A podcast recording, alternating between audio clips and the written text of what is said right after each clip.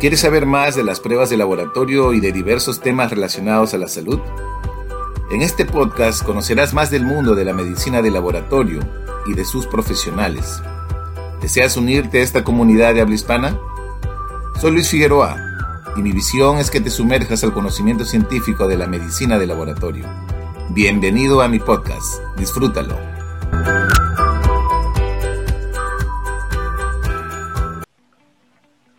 Hola y feliz día para todos. Soy Luis Figueroa y los estaré acompañando con la mejor información sobre medicina de laboratorio. Bienvenidos a nuestro tercer episodio de tu podcast preferido. En esta oportunidad tendremos el honor de entrevistar al médico patólogo clínico Ricardo Álvarez Carrasco. Él es miembro de la Asociación Médica Peruana de Patología Clínica, miembro de la Asociación de Historia de la Medicina Peruana, prosecretario de la Academia Panamericana de Historia de la Medicina Además, es autor de 12 libros y más de 30 artículos publicados en revistas indexadas. Hoy hablaremos con él sobre la historia de la patología clínica en el Perú. Un gusto saludarte, Ricardo, y empezaremos con esta ronda de preguntas. ¿Qué representa para ti la patología clínica y cuál sería el primer antecedente de la especialidad en nuestro país? En primer lugar, mi querido Luis, te agradezco por la invitación. Bueno, ¿qué podría decir que es la patología clínica para mí? Podría decir que es mi vida, es mi trabajo, pero por sobre todo un reto, porque los conocimientos de nuestra querida especialidad se duplican cada dos o tres años. Por tanto, es necesario seguir ese ritmo, a la vez maravilloso, pero también desenfrenado de alguna manera. El primer antecedente de la patología clínica de Perú sucedió en el año 1856, cuando se funda la Facultad de Medicina de San Fernando y en esa facultad se incluye dentro de su plan de estudios el llamado curso de química médica, que se puso a cargo del químico Giuseppe Eboli, que era un personaje que Cayetano Heredia trajo al Perú para hacerse cargo de esta cátedra y que no solamente elaboró en San Fernando, sino también lo hizo para la Facultad de Ciencias y luego también inclusive para otras entidades públicas del país. Excelente. ¿Y quién fue el primer médico peruano que se dedicó exclusivamente a la patología clínica en el Perú y quién fue su principal discípulo. ¿Podrías de repente destacar cuáles fueron sus principales contribuciones? En realidad, el primer médico que se dedicó de manera casi exclusiva al ejercicio de la patología clínica fue el doctor José Anselmo de los Ríos, quien en el año de 1889 estableció el primer laboratorio clínico privado del país y lo hizo en su propio domicilio, en una calle que se llama Calle del Quemado, que hoy corresponde a una de las cuadras del Girón Moquegua. Allí desarrolló gran parte de su labor como patólogo clínico, pero no solamente ello, sino que él también fue el fundador del primer pequeño laboratorio que la Facultad de Medicina estableció en el Hospital 2 de Mayo. Obviamente este laboratorio del Hospital 2 de Mayo luego sería dirigido por su principal discípulo, que fue el doctor Oswaldo Erceyes Monterola.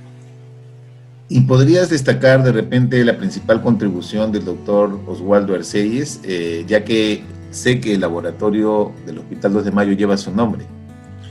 Sí, el, el doctor Erceyes fue el verdadero fundador del laboratorio del Hospital 2 de Mayo como lo conocemos hoy en día. Y no solamente desarrolló actividad, digamos, cotidiana del día a día, sino que hizo varias investigaciones. Probablemente la más importante fue el cultivo de la Bartonella basiliformis, aunque hasta el día de hoy se discute si lo hizo él, lo hizo el doctor Telemaco Battistini, lo hizo el doctor Barton, e incluso el historiador Marcos Cueto manifiesta que el verdadero, eh, que tuvo la primicia del cultivo de la Bartonella fue el famoso bacteriólogo japonés Hideo Noguchi. Pero no solamente quedó ahí el doctor Erceyes. El doctor Erceyes formó a una generación de patólogos clínicos. Por ejemplo, ahí estuvo el doctor Luis Aldana, el doctor Félix Torrealba, el doctor Guillermo Almenar Irigoyen, también estuvo Jorge Avendaño, Vitaliano, eh, eh, Vitaliano García y otros más, que fueron los que de alguna manera constituyen la primera promoción de patólogos que se juntó luego con otros patólogos que fueron formados en el Instituto Municipal de Higiene, que eso ya es otra institución paralela al Hospital 2 de Mayo, que fueron los dos pilares iniciales de la patología clínica en el Perú. ¿Y dónde se fundó el primer laboratorio hospitalario en nuestro país? Bueno, como, como he mencionado, eh, el Hospital 2 de Mayo, que en ese momento era administrado por la Sociedad de Beneficencia Pública de Lima, eh, llegó en el año 1895 a un acuerdo con la Facultad de Medicina para que se instalara un muy pequeño laboratorio en el hospital, ¿no? al interior del hospital. Pero este, este laboratorio inicialmente que dirigía el doctor de los Ríos solo efectuaba exámenes de los componentes bioquímicos de la orina y básicamente era con fines educativos a los alumnos de la facultad. En el año 1900 se funda ya de manera oficial el laboratorio y este laboratorio lo dirige el sucesor del doctor de los Ríos que había fallecido, que en este caso es el doctor Oswaldo Arceyes, que es el que he mencionado hace un momento, que, que dirige este laboratorio hasta el año 1938 en que fallece y lo deja a cargo de uno de sus principales discípulos, el doctor Luis Aldana. Qué interesante. ¿Y dónde se fundó el primer centro de investigaciones en las áreas de bacteriología, bioquímica, hematología e inmunología en el Perú? Bueno, este centro fue el Instituto Municipal de Higiene de Lima, que fue fundado por un médico italiano, el doctor Hugo Bifi. El doctor Bifi fue contratado por el municipio de Lima para eh, desarrollar este instituto y él le impuso tres cosas. Primero, fue un centro que fue el primero que siguió estrictamente los estándares internacionales.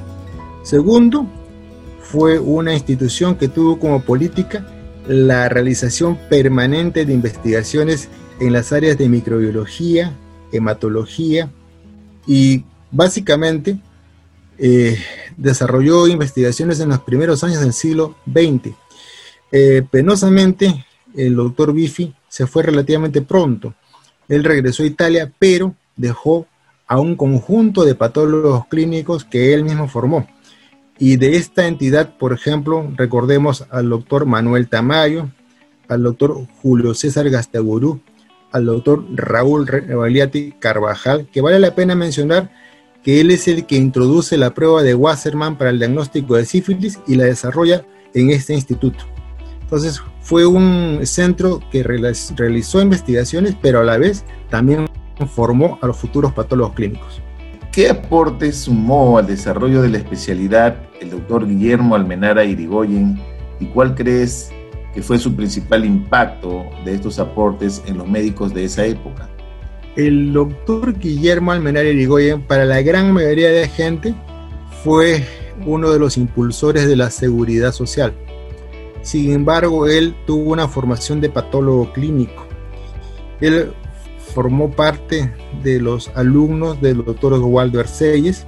Sin embargo, también y por un determinado tiempo trabajó en el Instituto Municipal de Higiene. Fue el jefe fundador del laboratorio clínico del actual hospital Víctor Larco Herrera. Y su principal aporte a la patología clínica ocurrió en el año de 1919, en el que introduce al Perú el examen de los componentes bioquímicos de la sangre. Y esto fue un, un evento importantísimo porque modificó de manera dramática el diagnóstico de muchas patologías, principalmente de la diabetes mellitus, que por primera vez pudo ser diagnosticada seguida de manera objetiva. Antes solamente se podía hacer por métodos semiológicos, pero el doctor Almenara logra introducir este tipo de exámenes que, como vuelvo a repetir, modificaron para siempre el estudio de ciertas enfermedades metabólicas. Excelente. Ahora puedes contarnos un poco cuándo se funda la Sociedad Peruana de Patología, que hoy sabemos que se denomina Asociación Médica Peruana de Patología Clínica. La Sociedad Peruana de Patología, como fue su nombre original, se fundó un 25 de octubre de 1945. Sin embargo, bueno, y su, y su primer presidente fue el doctor Jorge Avendaño Hübner. Sin embargo, ciertos avatares de la vía institucional hicieron de que a partir de la década del 70 esta entidad solo representara a los patólogos clínicos y por tanto modificó su nombre al de Sociedad Peruana de Patología Clínica y como tal fue reconocida por el Colegio Médico del Perú. En la década del 80 se tuvo que refundar por problemas administrativos y el que refunda la sociedad en el año 1983 es el doctor Guillermo Contreras Palacios, que fue un maestro de San Fernando. Yo tuve la fortuna de ser uno de sus alumnos y que debemos recordar como uno de los principales impulsores de la especialidad en la segunda mitad del siglo XX. Perfecto.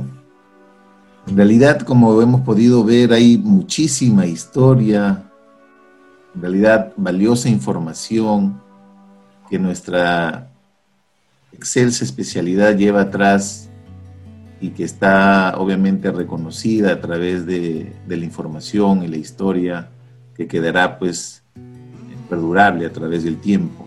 Y justo en relación a ese tema, eh, tenemos conocimiento que estás pronto a lanzar eh, la segunda edición de tu libro Los primeros 100 años de la patología clínica en el Perú.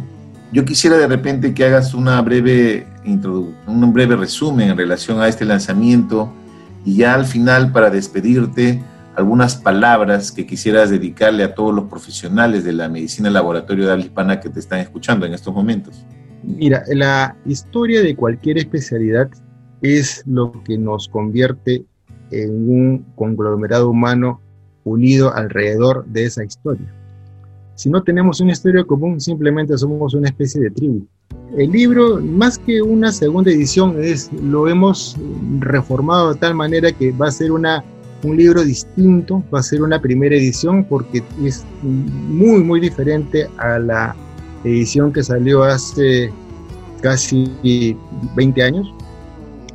Y, tiene la peculiaridad que primero engarza la historia de la patología del Perú con los acontecimientos de la patología clínica mundial, porque en Latinoamérica y el Perú no es una excepción, los avances y desarrollo de la especialidad siguieron los descubrimientos que ocurrían en Estados Unidos de Norteamérica y Europa.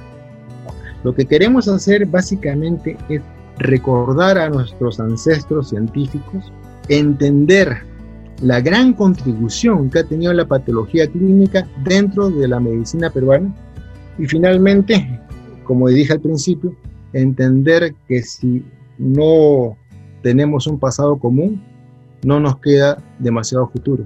O sea, la historia no es simplemente una cuestión accesoria, nos permite ver cómo se desarrolló la especialidad, todas las grandes dificultades que tuvo y sobre todo reconocer a los grandes hombres a los que debemos rendir un homenaje porque si la patología clínica es el cuerpo académico que es hoy, es gracias a ellos.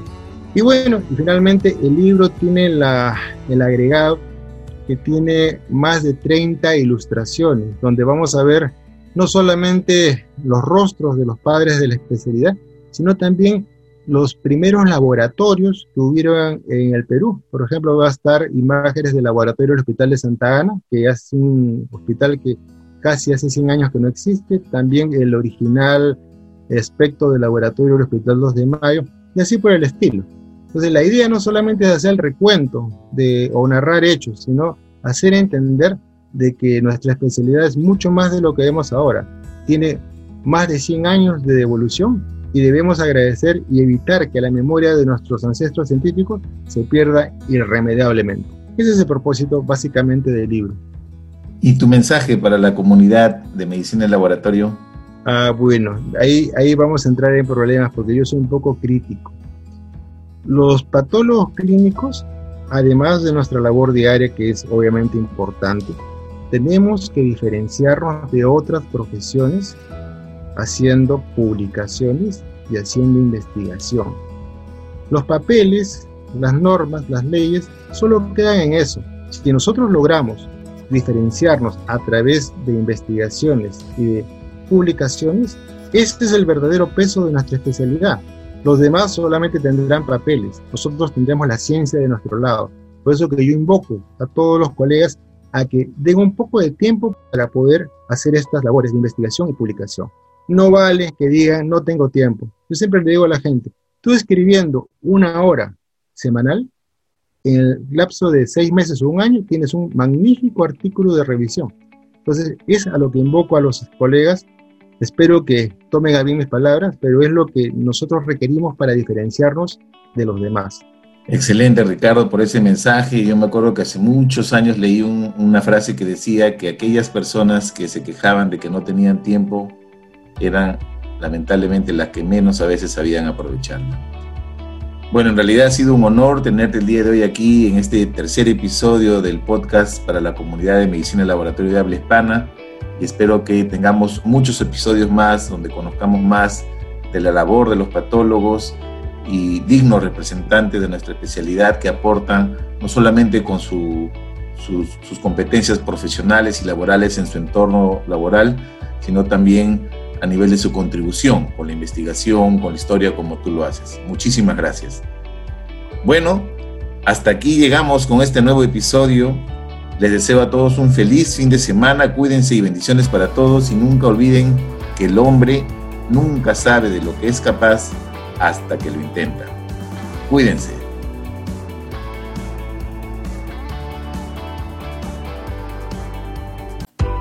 Gracias por escucharme y te invito a que continúes siguiendo los episodios en mi podcast. Nos vemos hasta un próximo episodio. Cuídate.